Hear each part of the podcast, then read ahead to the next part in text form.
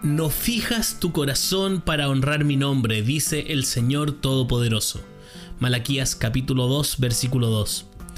El pueblo de Dios era culpable de adorar primero con una actitud apática y segundo al acercarse a Dios con irreverencia. Los sacerdotes no honraban su nombre, no se asombraban ante él.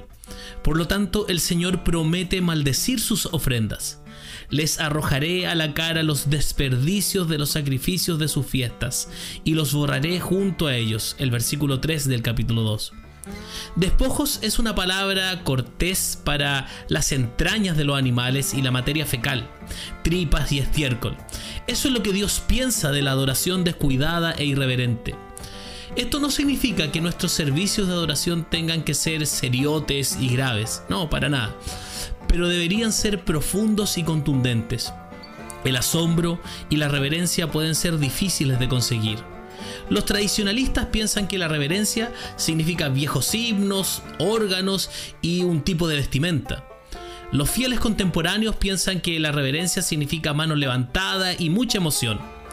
Los llamados adoradores emergentes piensan que la reverencia significa velas, oscuridad y harto misticismo. La adoración reverente puede tener lugar en todos estos entornos, pero el temor del Señor es algo más. La adoración verdaderamente reverente requiere presentarse ante el Dios que es a la vez acogedor y aterrador. Cuando el Señor descendió al monte de Sinaí, la gente tembló. Cuando Pedro se dio cuenta de que Jesús era el Mesías, cayó de rodillas en una pila de pescado maloliente. Cuando Juan vio al Cristo glorificado, cayó como muerto.